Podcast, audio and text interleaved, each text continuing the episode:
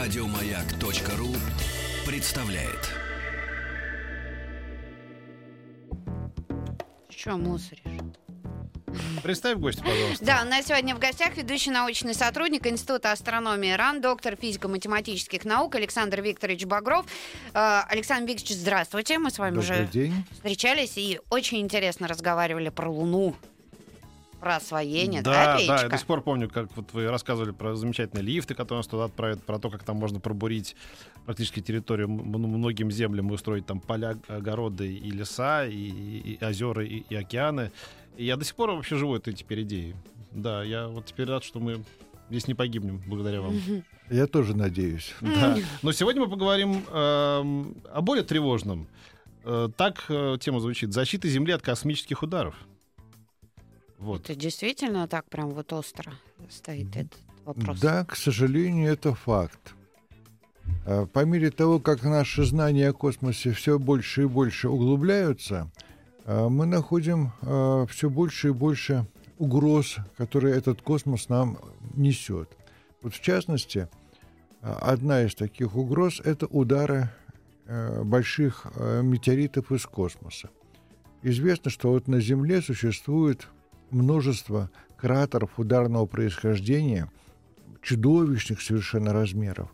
Вот один из кратеров в Антарктиде под длинниками на- обнаруженный, имеет диаметр 300 километров. Это половина расстояния до Петербурга. Представляете, один ударный кратер. Такую бомбу даже трудно придумать, чтобы она э, вызвала подобное разрушение. И вот эти удары из космоса, они могут нести совершенно роковые последствия. А один из таких ударов, как сейчас установила наука, привело э, 65 миллионов лет назад к гибели почти 90% всей живой материи на нашей планете. И самые памятные из этих погибших — это динозавры. Именно тогда динозавры вымерли, освободив место для, на Земле для других развивающихся э, животных. И вот мы теперь, люди, являемся наследником тех э, богатств, которые нам достались на Земле. Но надолго ли? Дело в том, что из космоса удары все равно возможны. И вот э, в 2013 году мы были свидетелями совершенно уникального челябинского болида. Он, правда, взорвался в воздухе. Если бы не любопытство людей, конечно, жертв было бы меньше, э, пострадавших было бы меньше.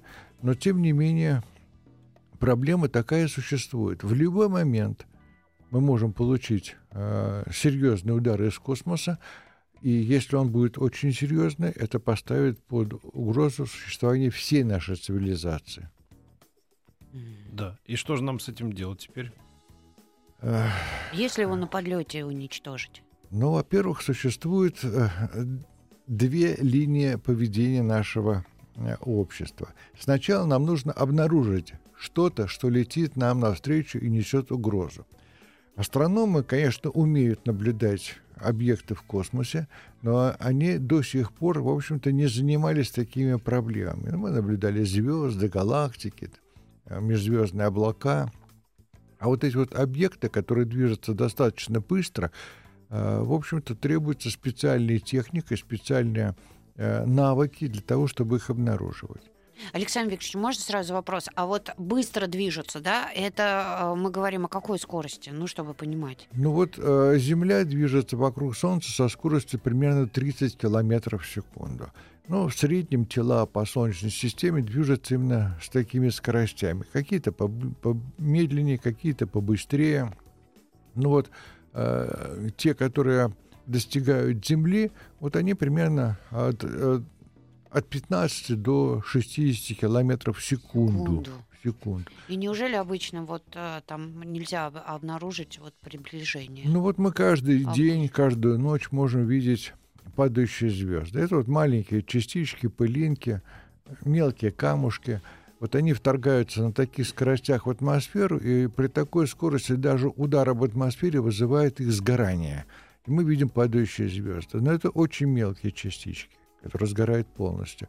А если это будут э, тела больше, скажем, 3-5 метров в диаметре, то они могут долететь до Земли, не сгорев, и нанести какой-то нам, нам ущерб.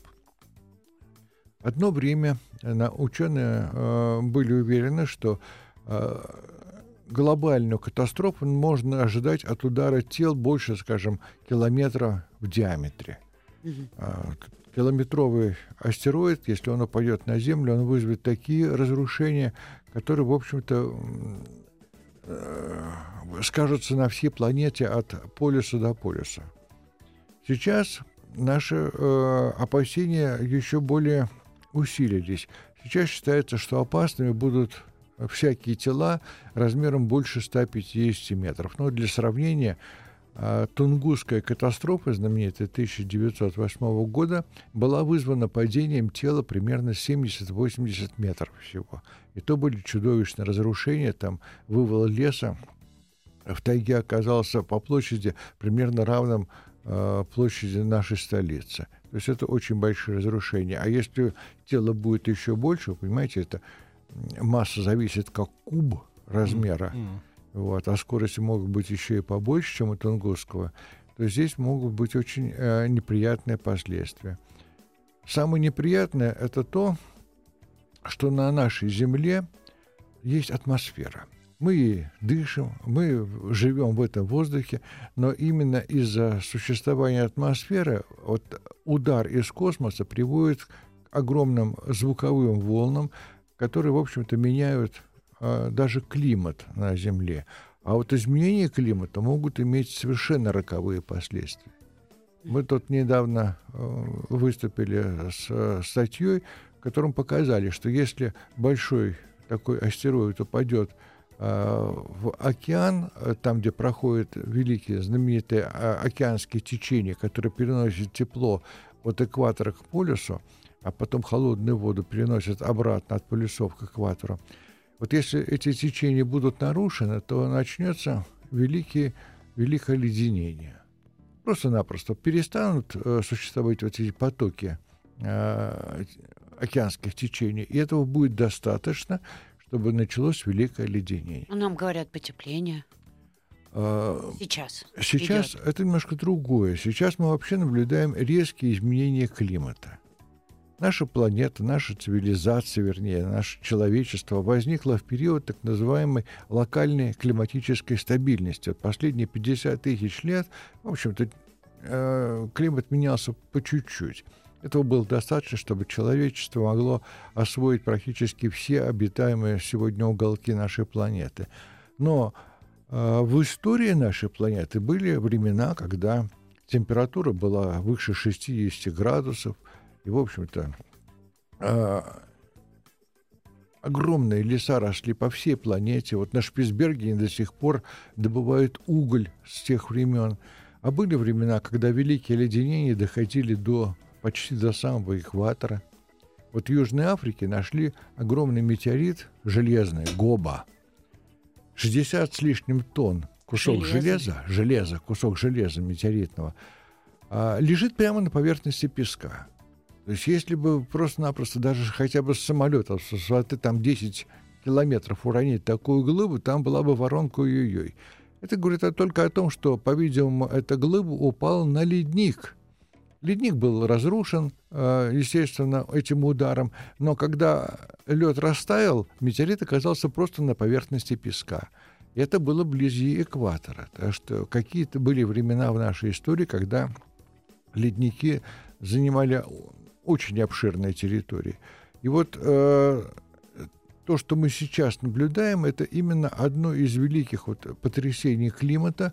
И, честно говоря, никто сегодня точно не знает, то ли это будет великое потепление, и тогда растают все льды на планете, либо это, наоборот, начало великого оледенения, которое приведет к тому, что нам тоже, опять-таки, негде будет жить. Так, То подождите, есть, Александр да. Викторович, э, надо переосмыслить это все. Мы не надолго прервемся. Чего боитесь вы в предложенной теме? Пишите, звоните. Да. Александр Викторович Багров сегодня у нас в гостях, и Александр Викторович э, просит повторить место, где лежит вот этот метеорит в Африке. Может быть, люди... Это, а это место какое-нибудь паломничество? В, в Южной Африке э, место называется Гоба, и метеорит называется тоже по имени этой пустыни Гоба. А, А оно, Вот он повтори- прям так Ты там зато лежит? повтори, что ты сейчас любимая твоя манера все выяснить интересное, пока реклама идет. Нет, мне просто интересно, вот э- Повтори. это кусок железа, да? Э, Я Мете- спросила... Метеоритное железо. Да, я у вас спросила, а вдруг у него какое-нибудь другое происхождение у этого железа? Вдруг что-нибудь э, вот разыграть кто-нибудь положил или еще что-нибудь такое? Вполне же Ну, возможно. притащить в пустыню слиток Ну, мете- мало ли. 60 тонн, который даже в вагоне не поместится. Это надо уметь. А потом все-таки ученые, они не зря свою зарплату получают. Мы очень точно можем определить, что является, э, э, что происходит из космоса, что здешнее. То есть а, вы сказали, что в составе вот этого железа было очень много никеля.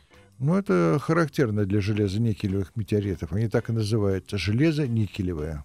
Ага. А его можно все-таки такой большой, ог- огромный кусище, столько весит. Его можно в каких-нибудь целях, а, вот, э, ну я не знаю, для жизни использовать? Ну, на любом металлургическом заводе, где выпускается э, примерно в 100 раз больше стали, чем в этом метеорите в сутки, Мгм. а там скажут, зачем нам с ними возиться. Э, Смысла никакого, потому что это железо очень мягкое, из него, так сказать, ничего серьезного сделать нельзя. Это не, не каменный век, когда не, не было ничего лучше. Поэтому сейчас вот он лежит как экспонат а, под открытым небом. Ну, не излучает никаких из себя Конечно, вредных. нет. Ага. О.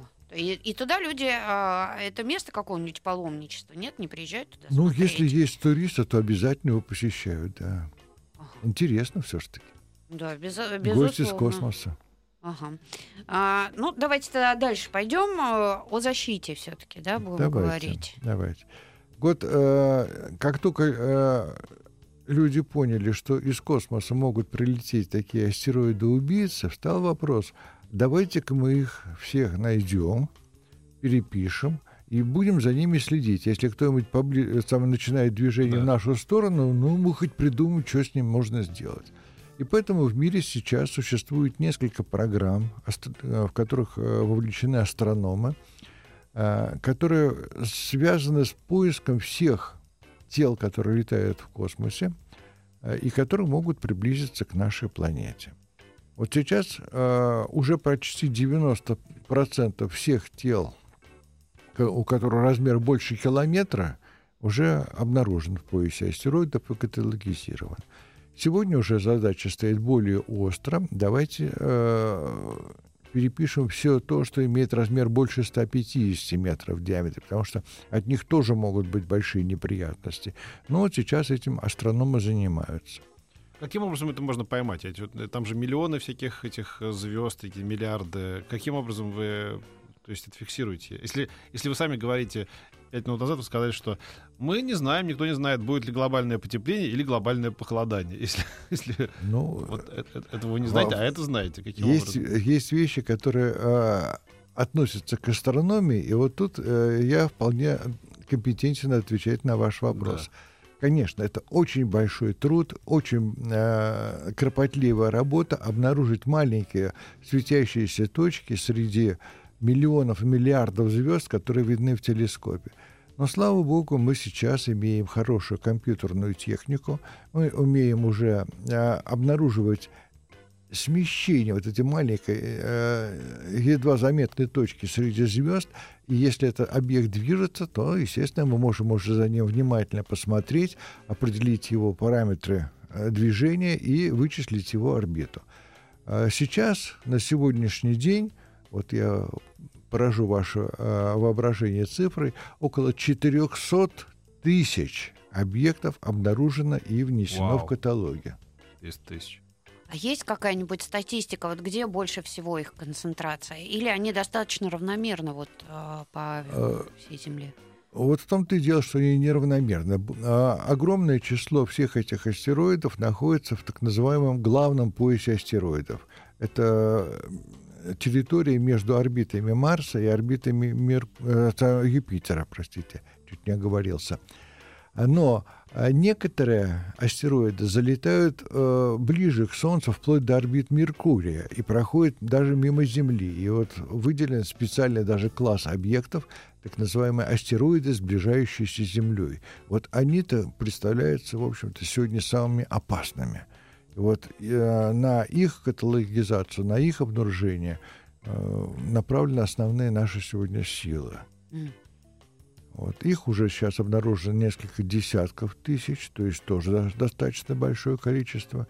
Но они пролетают настолько быстро, что в телескоп порой его заметить нельзя. Было много случаев, когда такие э, тела пролетали мимо Земли, а мы их э, обнаружили только когда они уже улетали от Земли. Вот, так что здесь свои проблемы свои трудности. Одна из проблем связана с тем, что летят они со всех сторон, а мы можем наблюдать звезды только ночью. И поэтому то, что летит днем со стороны Солнца, э, конечно же, ни в какой наземный телескоп увидеть нельзя. И вот из-за этого и ставятся задачи сегодня э, сделать специальные космические аппараты, которым бы не мешала атмосфера дневная, и наблюдать все, что летит в космосе, круглые сутки прямо космического аппарата. А на каком а, вот сейчас уровне вот э, создания таких аппаратов? А, к сожалению... А, Или это просто, ну, пока на, на стадии придумки? Это, это только сейчас проработки. У нас достаточно сложная экономическая ситуация, и приходится решать наши космические проблемы самым экономным образом. Ну и как часто бывает, если э, угроза неизвестно когда, может завтра, может через сто лет, а давайте-ка пока этим не, не будем заниматься.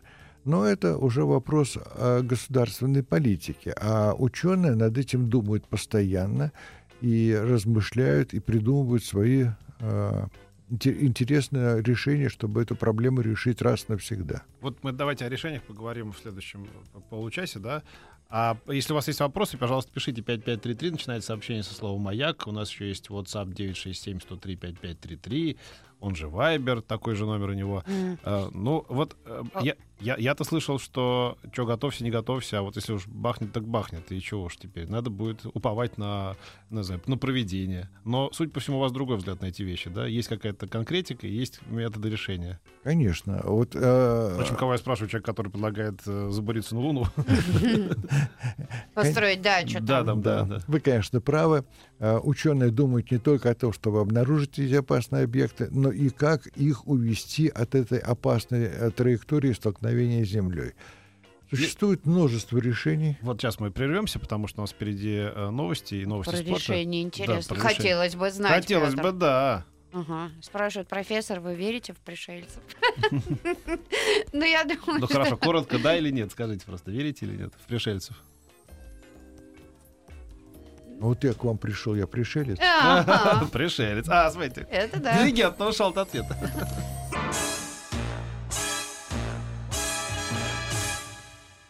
Эврика.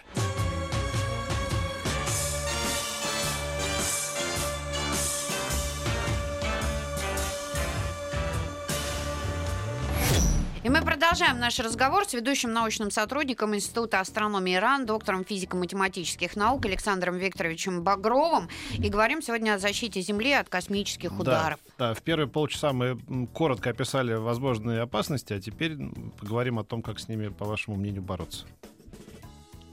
Ну, Но вы сказали, что у нас сейчас экономический кризис, и поэтому вот эту разработку, чтобы в дневное время, да, можно было наблюдать, сейчас как-то, в общем, не особо Хорошо, активно у нас, это может, все экономический, ведется. а у коллег... У, да, у, вот у, у американцев же. что происходит с этим?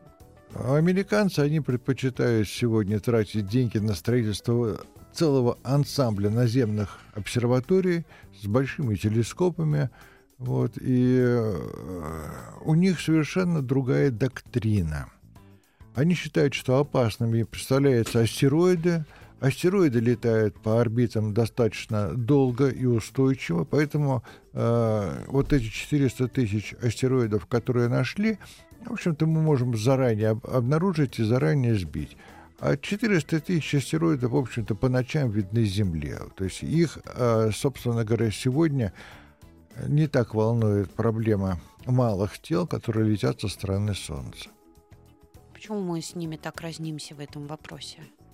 Э, Дело в том, что на Америку не падал Челябинский болид. Да, для, да. на- для нас это уже становится настолько актуально. У нас Насущно, да. большая территория. Мы должны думать о защите своей территории не только, э, так сказать, от э, глобальных катаклизмов, но и от таких сравнительно небольших ударов из космоса. Мгм. А вот эти все истории про то, что мы, там, мы- видели, знаете, в кино, когда там собирается космический аппарат, э, возглавляет его Брюс Уиллис, они отправляются, присаживаются на этот метеорит, закладывают там ядерную бомбу, он взрывается на подлете к Земле. Это все ерунда, да? Байки киношников? Ну, вообще-то говоря, это самый простой и вроде бы э, очевидный способ. Если летит что-то опасное, а давайте-ка мы взорвем там хорошую бомбу, разнесем ее в клочья.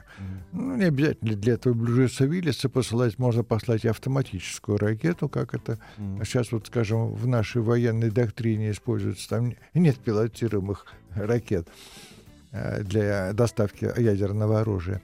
А То же самое можно было бы сделать и с космосом. Но существует, во-первых, э, два очень глубоких ограничения. Во-первых, э, международное законодательство запрещает использование, вывод и использование в космосе ядерного оружия.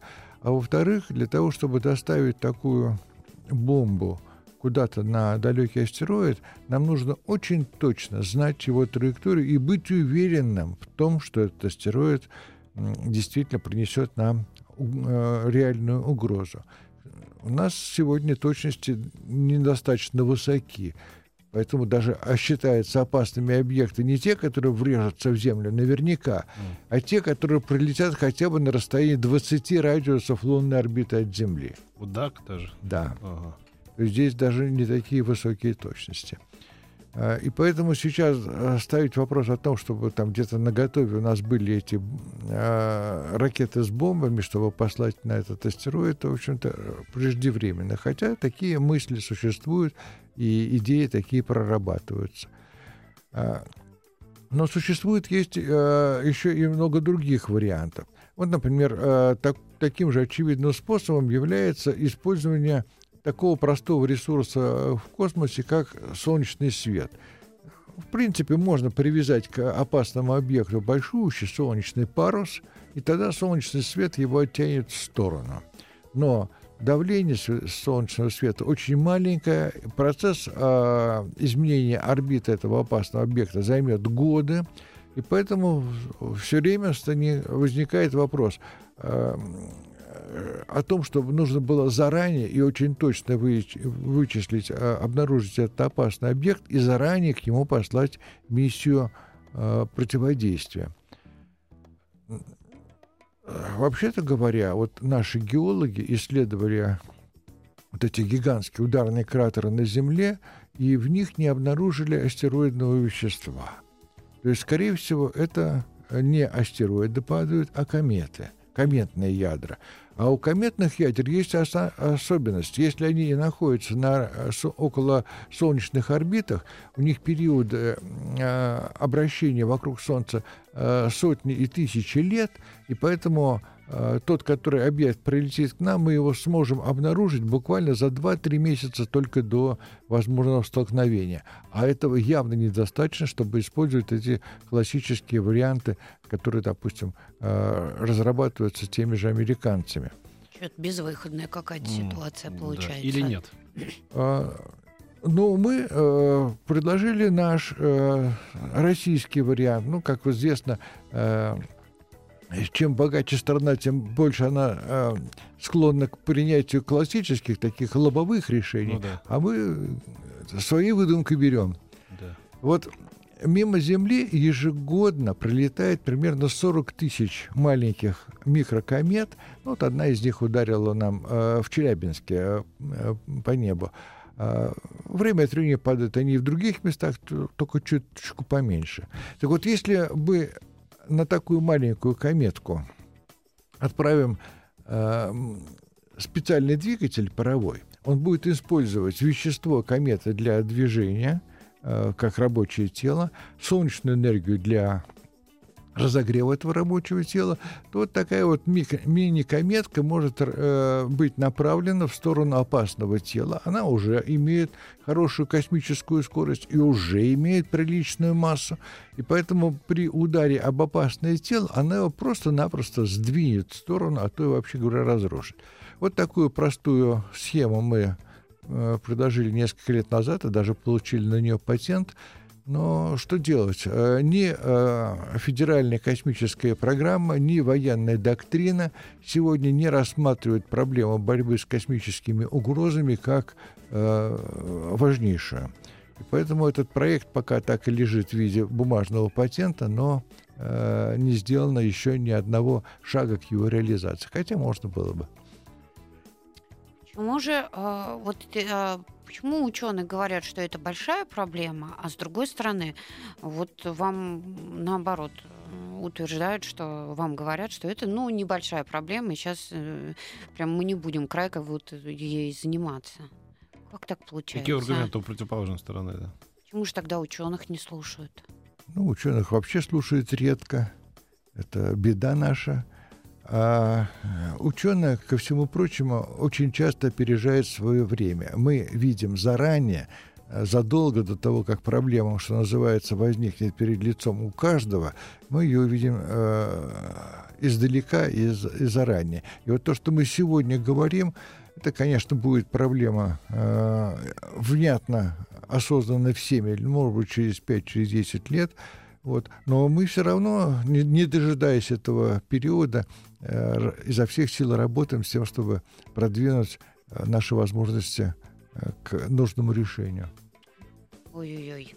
Так, а, плюс семь девять шесть семь сто три пять пять три три.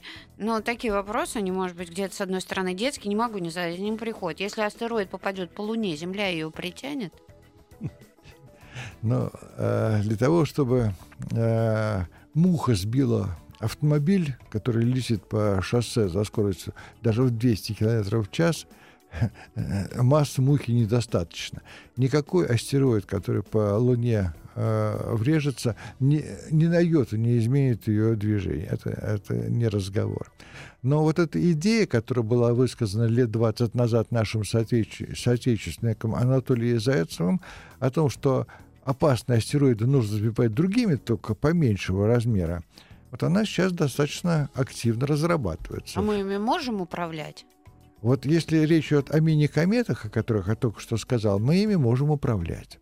А американцы рассматривают такое же лобовое решение, дескать, давайте-ка запасем такой астероид, захватим его сначала издалека, притащим э, к Земле, на всякий случай выведем на орбиту вокруг Луны, Поставим на него хороший реактивный двигатель, и если вдруг появится какой-то опасный объект, у нас уже есть э, такая э, проща, это, есть такой камень в руках у э, смелого Давида, который угу. попадет в Голиафа. Вот. Но здесь свои, конечно, про- проблемы. Во-первых, нужно этот камень заранее притащить, а потом его сначала нужно разогнать, еще попасть в этот самый опасный астероид. Здесь свои проблемы. А вот если использовать вариант с мини-кометами, да какие проблемы, с моей точки зрения? Технически э, вот этот паровой двигатель, ну, будет весить 300-400 килограмм. Это совсем э, немного и вполне доступно для запуска обычными нашими э, ракетами среднего класса. А поскольку их летит 100 штук в сутки, то мы можем не одну мини-комету послать, а 2, 3, 5 и гарантированно сбить даже самый опасный объект. Вот я думаю, что мы э, в течение ну, нескольких лет в, в обозримое время эту технологию все-таки освоим и обезопасим нашу планету от таких ударов. Да, когда слушаешь, кажется, что это... Управление миникометами, это, конечно... Нет, да, я говорю, что это вот как соревнование писателей-фантастов, кто кого фантазирует. Ну, фантасты пишут книжки и публикуют их под своей фамилией э, и сохраняют права авторские. А мы получаем патенты. А патент, чтобы получить, это нужно э, перед патентным управлением доказать осуществимость этого варианта. И мы это доказали. Угу. А, после небольшой паузы мы продолжим. У нас сегодня в гостях Александр Викторович Багров, а вместе с ним говорим о защите Земли от космических ударов. в оставшееся время, ценные минуты, мы решили подстраховать таких боязливых людей, как, э, например, Дробышева и Колосова, которые волнуются Я? Ой, о, не о надо! своем убежище. Ой. Дети, у меня же дети. А мне-то что цепляться за жизнь, да. Все Так было вот, с точностью, Алекса- да наоборот. Александр Викторович Багров, доктор физико-математических наук, э, сказал, что есть... Давайте обсудим тему убежища. Ну вот, допустим, прошляпили мы эти... э, Диктатор, где Стероид- ховаться будешь? Астероиды, да. Как можно укрыться на Земле? И можно ли? Ну, Вот сейчас э, единственная организация, которая серьезно размышляет над проблемой Зоб. ударов из космоса, является наша МЧС. Мгм. Она совершенно четко уже э, осознала свои возможности и утверждает, что, скажем, объекты типа Челябинского болида, может быть, даже чуть покрупнее, их сравнительно легко можно пережить, эти удары, если мы будем хотя бы за 8-10 часов э, до столкновения с Землей э, знать о месте. И в этом э, месте, конечно, можно людей эвакуировать в самое обычное убежище, которое у нас существует на случай военных действий, потому что таких убежищ уже будет достаточно для того, чтобы э, этот удар пережить. Ну, естественно, что потребуется заодно закрыть всякие опасные э, э, производства, э, в результате которых, может быть, там, скажем, атомные электростанции могут быть даже какие там э, распылены радиоактивные вещества, от химических заводов могут быть тоже свои последствия. Но вот эти 80 часов нам достаточно. Если же речь идет о более серьезных э, э, самое, космических ударах, то здесь уже потребуется э, убежище на уровне э, противоатомных. Их не так уж много в мире. Они, конечно, всех людей не защищат, не защитят, но э, тут уже мы пока бессильны. И выгоднее сегодня не убежище строить от таких более серьезных э, угроз, а наоборот им активно противодействовать еще в космосе. Ну а что касается очень уж больших э, тел, то последствия их ударов приведет к разрушению всей инфраструктуры нашей цивилизации, и уже некому будет спасать даже тех, которые еще выжил где-то от этой катастрофы. Поэтому лучше всего э, думать не об убежищах э, на Земле, а об противодействии э, этим объектам в космосе. Правда, существует еще и один вариант, о котором мы в прошлый раз с вами разговаривали. Это строительство На жилых Луне. убежищ на Луне. Потому что на Луне атмосферы нет. И даже если там упадет приличный э, астероид размером в целый километр, э, будет очень локальное разрушение, а большая часть территории Луны останется, в общем-то, нетронутой. Поэтому, если разместить равномерно по поверхности Луны такие подземные убежища, в них можно будет гарантированно уберечься даже от тех катастроф, которые на Земле э, пережить не удастся. Ну, Луна это наша. Это наш сана- санаторно-курортный комбинат Ох. практически. да. Да, Александр Викторович, спасибо вам огромное. Сегодня был очень интересный рассказ. Э, Напомню, друзья, у нас э, был ведущий научный сотрудник Института астрономии РАН, доктор физико-математических наук Александр Викторович Бакров. Спасибо большое. Рад был вам э, рассказать о своих задумках. Да. Ну, в общем, что-то страшновато немного. мне понравились. Спасибо. Еще больше подкастов на радиомаяк.ру.